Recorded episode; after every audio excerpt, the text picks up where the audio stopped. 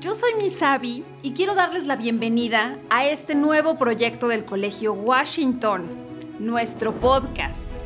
Mes con mes, ustedes tendrán los contenidos de las cápsulas de psicología en este nuevo formato, para que lo descarguen y lo escuchen cuando quieran, las veces que quieran.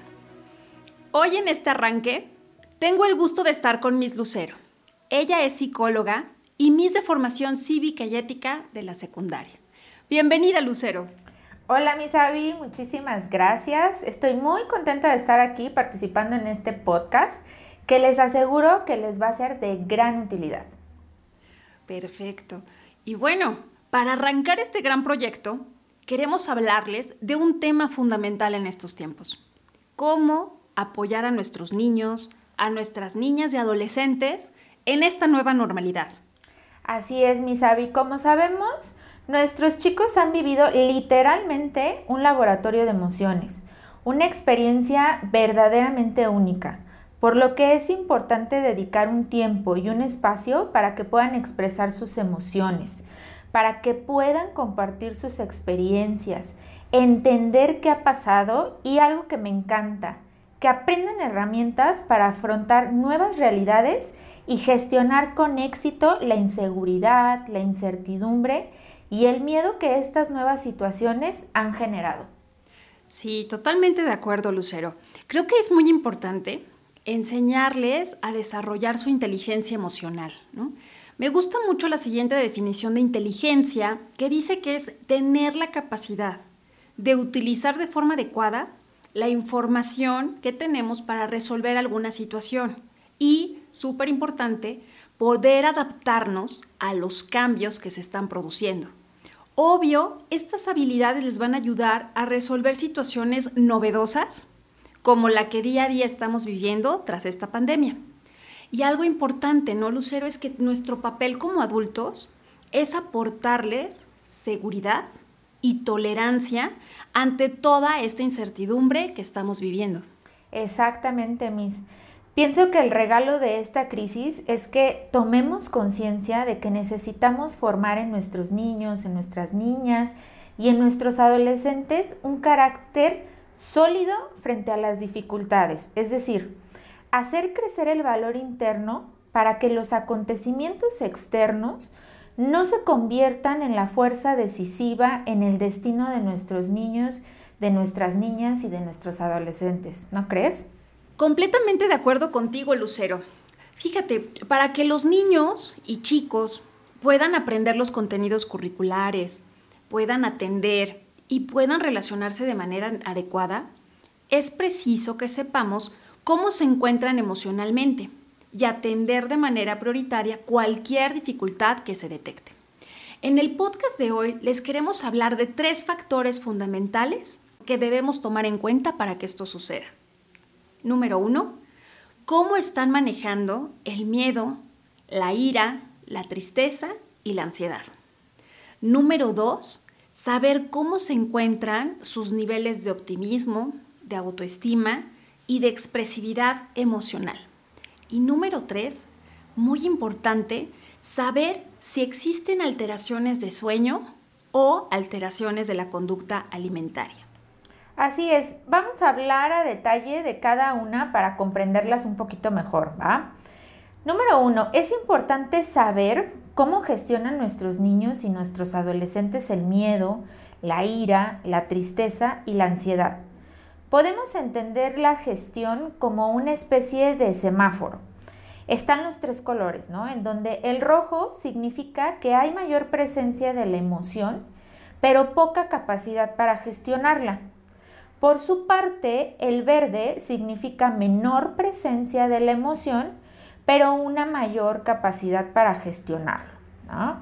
Entonces, bueno, en cuanto a la gestión del miedo, hay que recordar primero que el miedo es una emoción experimentada cuando se percibe un peligro y por lo tanto aquí la integridad física o psicológica pues están en riesgo.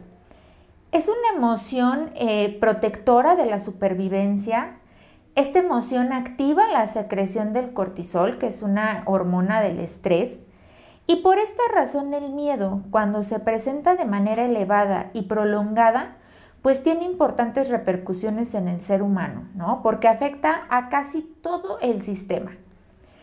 Un punto importante es detectar si el estímulo que está generando el miedo es real o si es imaginario. En este caso, ¿qué podemos hacer para ayudarlos?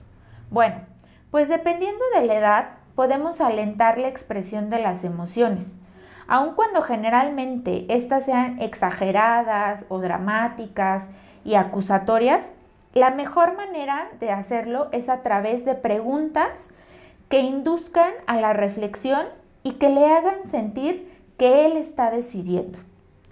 También podemos generar debate o expresión libre sobre sus experiencias con amigos y familiares.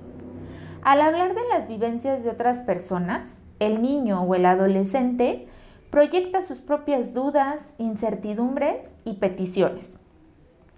Muy importante, mantener las rutinas familiares incluyendo aquí las tareas domésticas, el apoyo a los hermanos y el seguimiento obviamente del cultivo personal, como hacer deporte, algún arte, este, no sé, manualidades, ¿no? Hay que recordar que una mente con vacíos es rápidamente ocupada por pensamientos recurrentes. Y después de una crisis o de situaciones de incertidumbre, el riesgo es todavía mayor. Los pensamientos repetidos se convierten en creencias y cuando éstas se retroalimentan, pues se acaban convirtiendo en conductas habituales. Finalmente, Avi, es importante limitar el tiempo de diversiones de pantalla.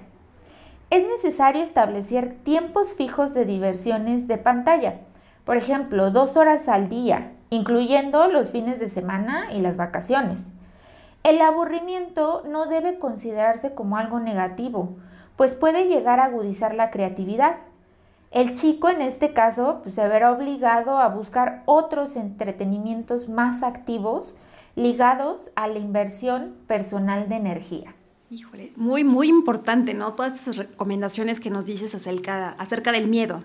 Y la verdad es que también, eh, hablando ahora de otra emoción, que yo creo que todos nuestros niños y adolescentes conocen, y nosotros también, ¿verdad? es la ira, ¿no? O furia, ¿no? Recuerdan como en la película de Intensamente. Fíjate, Lucero, la ira es una emoción que, está que se deriva de una frustración intensa o continua, ¿no? Y que está desbordando los límites de autocontrol. La emoción de la ira es una reacción interna ante un obstáculo de las propias intenciones o deseos, ¿no? Pero este proceso emocional es positivo y útil, ¿no? Pues fundamenta el sentido de superación y la capacidad de avanzar en la vida, ¿no? Porque nos ayuda a estar superando las dificultades. Por eso esta emoción es la que promueve el crecimiento personal y la fortaleza interior para afrontar dificultades o problemas. Otra de las características de la ira es que puede convertirse en una emoción estereotipada, ¿no? ¿Qué quiere decir esto? que puede desplazar a otras emociones y que, puede confundir los estímulos, ¿no? Muchas veces pasa que nuestros chicos o hasta nosotros no podemos estar tristes, pero estamos respondiendo con ira. O a lo mejor podemos tener hambre y también respondemos con ira. O a lo mejor un chiquito de kinder o de primaria está cansado y su forma de responder es con ira. En las recomendaciones, ¿no? ¿Qué podemos hacer pues para gestionar esta ira? Número uno y básico es mantener un ambiente de tranquilidad. Ustedes bien lo saben, ¿no? Altercados, gritos y amenazas, pues promueven el descontrol de, este, de esta emoción. También, muy importante, tenemos que atender la formación con una disciplina que sea de forma amable, firme y afectuosa. El deporte, pues también sabemos que va a ser nuestro aliado, ¿no? Ahorita a lo mejor con esta contingencia nuestros chicos y chicas no pueden participar tanto en estos deportes, pero saben que podemos utilizar los juegos de mesa que impliquen estrategias, porque el objetivo con estos eh, juegos es de que nos van a ayudar a educar la gestión emocional cuando se pierde o cuando no cumplen con las expectativas. También otra recomendación, y esto fíjense, funciona para todas las edades, es el tiempo fuera, ¿no? Porque de este modo los chicos y los niños pueden bajar la intensidad de la emoción, pueden pensar y pueden regresar a la situación normal. y es muy conveniente, desde chiquitos hasta adolescentes, enseñarles a que ellos mismos pueden solicitar el tiempo fuera cuando perciban que están perdiendo el control de las emociones. También los expertos nos dicen que tenemos que evitar la sobreestimulación ambiental, porque esto exaspera el sistema nervioso, como es tener exceso de ruidos, estímulos muy intensos, mucha luz o, como hablábamos un poquito, el contenido también de las pantallas. Y esto nos puede ayudar. Otro punto que también les pido en todas las edades verificar mucho es la calidad del sueño y de la alimentación, pues cualquier alteración en estos dos campos afecta notablemente el autocontrol. Más adelante abordaremos estos dos temas. Excelente, muy bien, Nami. Bueno, aquí eh, sobre la gestión de la tristeza, hay que recordar que la tristeza es una emoción experimentada ante la pérdida de alguien o algo valorado, ¿no? La experiencia intensa y prolongada de esta pandemia y el confinamiento que hemos tenido pueden generar grandes dosis de tristeza, pues los niños, niñas y adolescentes de alguna manera han perdido su vida diaria la convivencia con los amigos y hasta con los profesores. Por otra parte, puede haber una tristeza anticipatoria si en la familia pues ya se ha vivido algún tipo de pérdida, ¿no? Que puede ser laboral, económica, además pues obviamente de la salud de algún ser querido. Aquí las recomendaciones serían las siguientes. Desarrollar la habilidad de planeación y anticipación de los acontecimientos. Esta habilidad es una de las funciones ejecutivas que tiene el cerebro, que es la flexibilidad cognitiva. Es decir, esta capacidad de pensar estratégicamente, de elaborar diferentes escenarios, de poder aprender de los errores, de modificar conductas o procesos según las exigencias eh, que nos presenta la realidad, ¿no? Esta función ejecutiva es fundamental para evitar la tristeza, dado que considera que ninguna pérdida es total y siempre es posible encontrar soluciones a los problemas. En el caso de que persista o se profundice la tristeza, será conveniente entonces recibir el apoyo del Departamento de Orientación del colegio para poder buscar soluciones en equipo. Lucero, ¿quién no ha sentido ansiedad en esta época? ¿No? Yo creo que todos, ¿no? En algún en alguna medida, en algún tiempo lo hemos sentido. Y realmente la ansiedad y la respuesta de estrés pues aparecen con la activación de alguna de las emociones que hemos platicado. Y la intensidad de estas respuestas pues será proporcional a la carga emocional generada en alguna de estas emociones. Estas respuestas de ansiedad y de angustia parten de los sistemas de creencia. Por eso es muy importante que fomentemos mucho estos filtros, ¿no? de cómo interpretan nuestros niños y adolescentes los retos, los desafíos, los problemas o los conflictos. ¿Qué recomendaciones tenemos para la ansiedad? Pues bueno, uno básico, ¿no? Desarrollar habilidades de relajación consciente, el mindfulness, yoga, reflexión, silencio. Todo esto nos va a ayudar mucho. En las tres secciones del colegio tenemos estas prácticas, ¿no? En las que continuamente les estamos enseñando desde nuestros niños pequeñitos hasta los chicos de secundaria a tener estos, momentos. Les recuerdo, en la escuela para padres de Kinder, ¿se acuerdan del video que pasaron de Just Breathe? Se los recomiendo mucho, búsquenlo, porque nos da estas herramientas para poder tranquilizarnos. Algo que también es muy bueno para la ansiedad es promover todo lo que es el servicio social, ¿no? Es decir, la participación en proyectos más grandes, más allá del beneficio personal.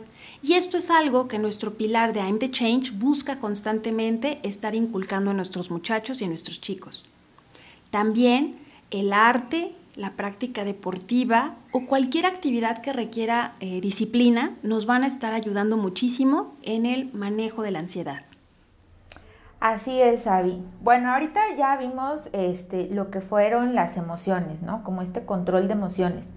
Ahora vamos con los factores de protección emocional, que básicamente son las habilidades resilientes que funcionan como protectores para poder afrontar pues situaciones desagradables, ¿no? El primero de ellos tiene que ver con el nivel de optimismo. El optimismo es una derivación del sistema de creencias que filtra las interpretaciones de los hechos de manera positiva y proactiva. En este indicador se mide el sistema de creencias que filtra la realidad y genera interpretaciones. Tras estos filtros, a la hora de interpretar la realidad, aparecerán emociones de miedo y ansiedad o por el contrario, emociones de entusiasmo y exploración. Nuestras recomendaciones aquí serían las siguientes. Número 1. La anticipación a situaciones difíciles o inciertas es clave para generar el optimismo. Además de tener fe en los propios recursos y considerar los errores como formas de aprendizaje. Para que esta postura se asiente, es necesaria la relación afectuosa, estable y segura en el ámbito familiar.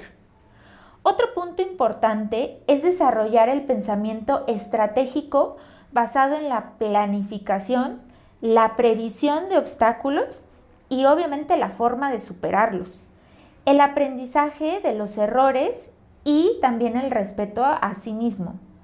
Este aprendizaje se realiza verbalizando las situaciones de pensamiento. Y por último, mantener una actitud de apoyo incondicional y no de crítica. Es posible que las actitudes que derivan de su pesimismo nos desagraden en exceso. La crítica destructiva conseguirá aquí los efectos opuestos a los que estamos deseando. Por el contrario, la disponibilidad incondicional de sus referentes será un gran aliado para el desarrollo de nuestros chicos. Fíjate, me encanta esto porque también ahora vamos a hablar del nivel de la autoestima, ¿no? Porque la autoestima es la que hace referencia a la valoración realizada hacia sí mismo o hacia sí misma. Y fíjense, uno de los indicadores de mayor contundencia emocional y que resume el nivel de bienestar de las personas es el autoestima. Por eso es tan importante estarla desarrollando desde nuestros chiquitos de kinder hasta secundaria.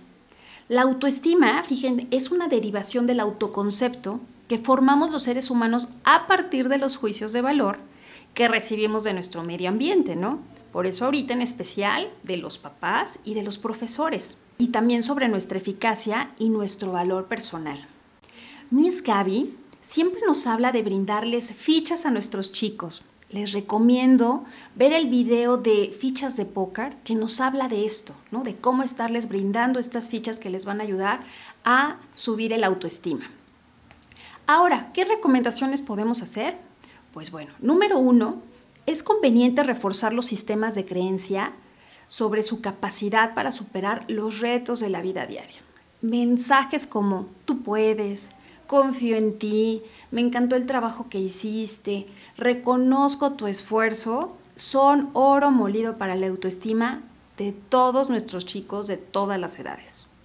Número dos, ante las dificultades, los errores, hay que reforzar la fe en sus capacidades, porque una de las funciones ejecutivas del cerebro, como lo habíamos dicho, es la flexibilidad cognitiva, ¿no? Y esta consiste en tener esta capacidad para aprender de los errores y generar alternativas de solución cuando la primera opción nos falle.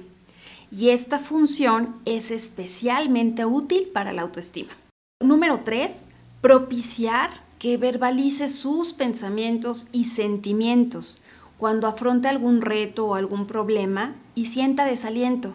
Si es necesario, sugerir pensamientos impulsores para que el autoconcepto y la autoestima se desarrollen como tú puedes, eres inteligente, inténtalo de nuevo, nos van a ayudar muchísimo. Exacto, Avi, es de verdad muy, muy importante esto. Vamos ahora con el nivel de expresividad emocional, que también es bastante importante. La expresividad emocional hace referencia a la capacidad para identificar las emociones experimentadas, para poder eh, nombrarlas y expresarlas de manera equilibrada y respetuosa.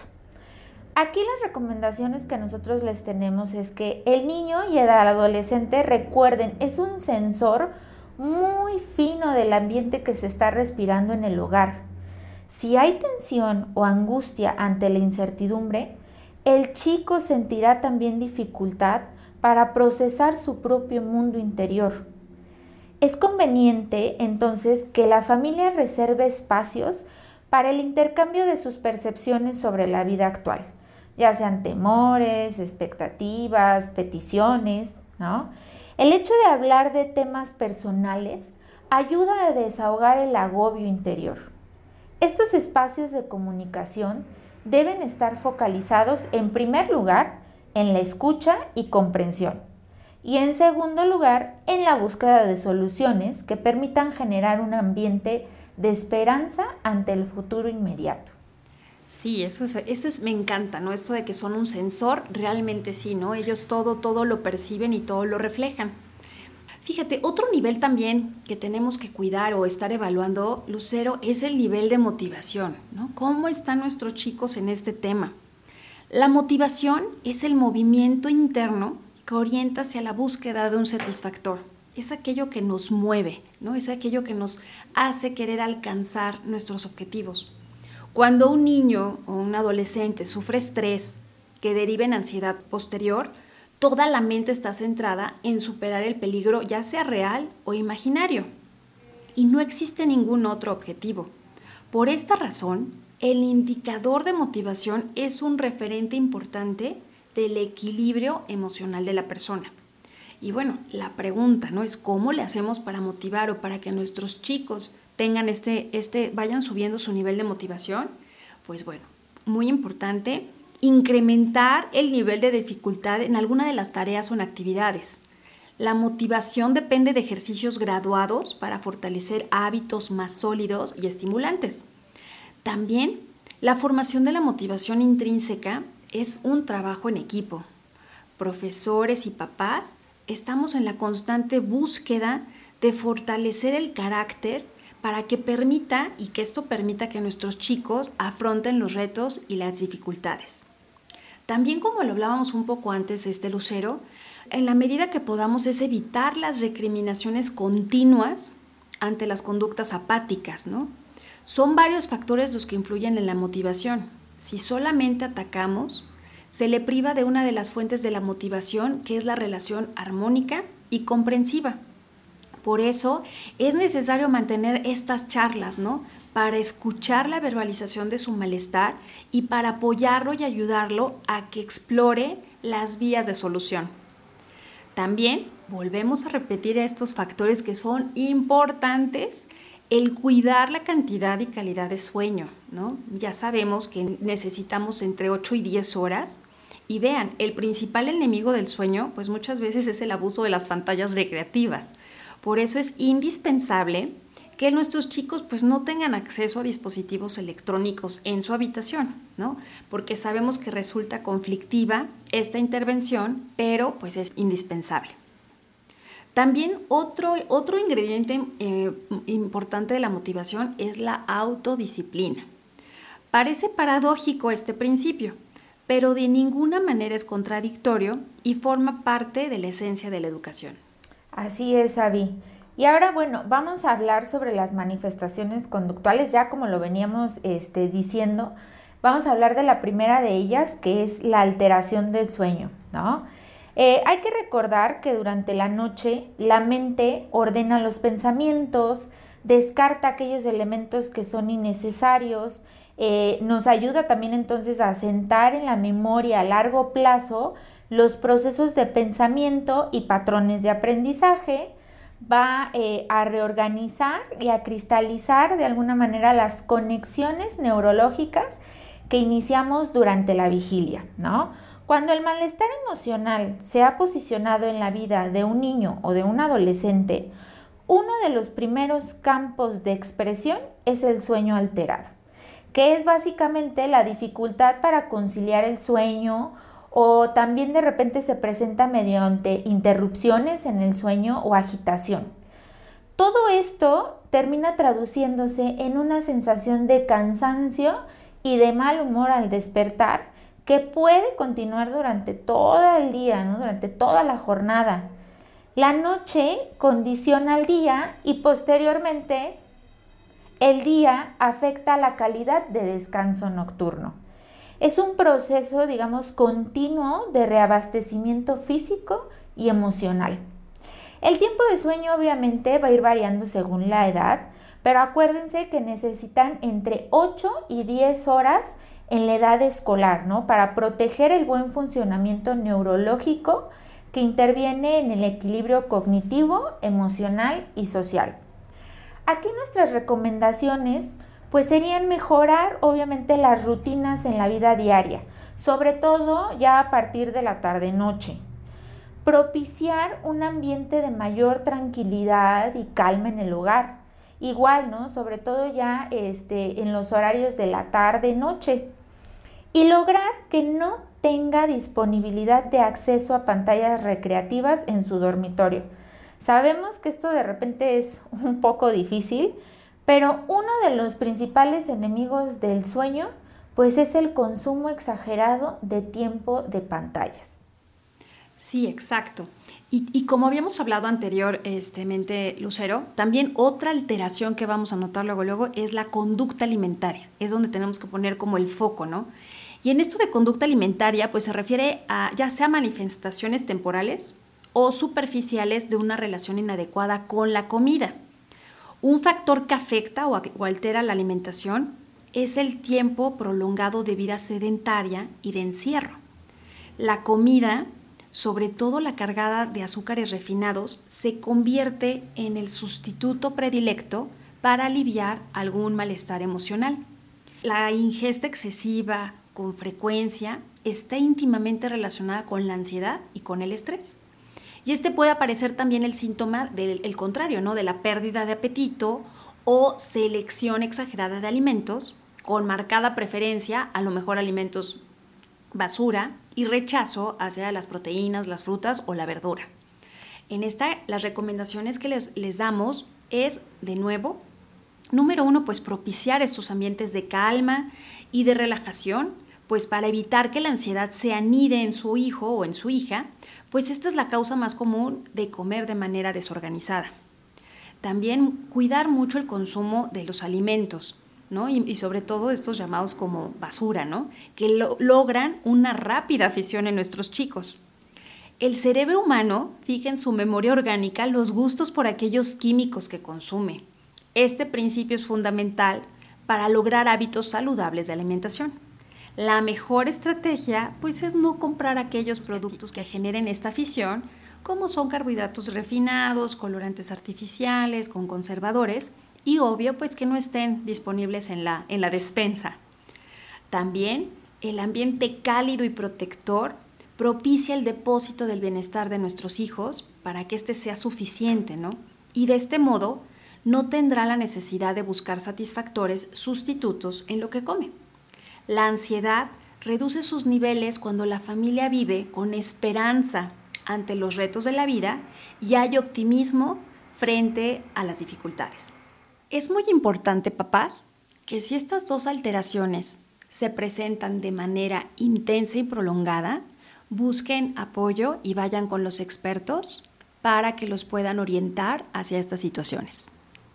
Hemos llegado al final de nuestro podcast.